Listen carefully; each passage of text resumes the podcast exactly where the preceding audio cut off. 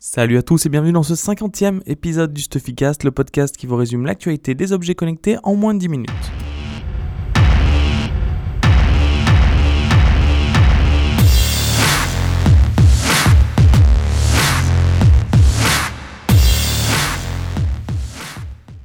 Alors la news principale de la semaine, c'est euh, les chiffres de vente de montres connectées au deuxième trimestre 2016 qui ont été euh, annoncés par le cabinet IDC.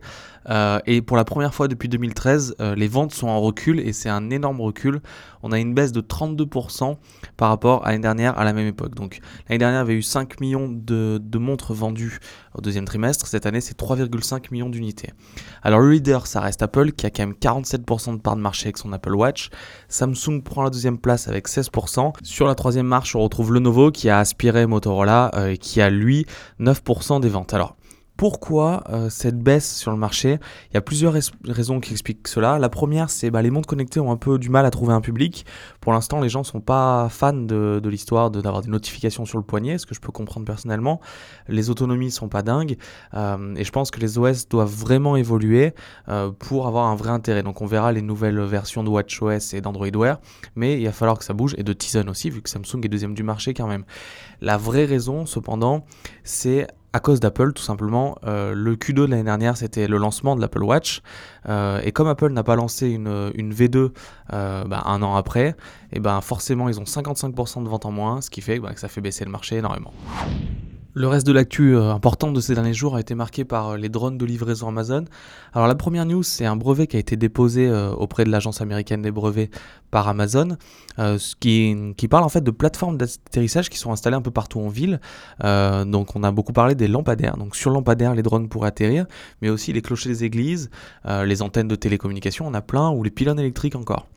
Euh, l'idée, en fait, c'est euh, de se servir de ces plateformes pour mettre des stations de recharge euh, pour les drones, pour qu'ils viennent, en fait, entre plusieurs livraisons, bah, récupérer de la batterie pour pouvoir aller encore plus loin et donc avoir moins besoin de rentrer à l'entrepôt entre deux livraisons. L'autre bonne nouvelle pour Amazon, ils viennent de signer un partenariat avec le Royaume-Uni. Alors le Royaume-Uni euh, fait des yeux doux à toutes les sociétés euh, tech mondiales. Euh, ils avaient déjà débloqué un fonds de plusieurs millions de dollars pour le test de voitures autonomes dans le pays. Et là, ils viennent de donner le coup d'envoi des tests pour les drones Amazon.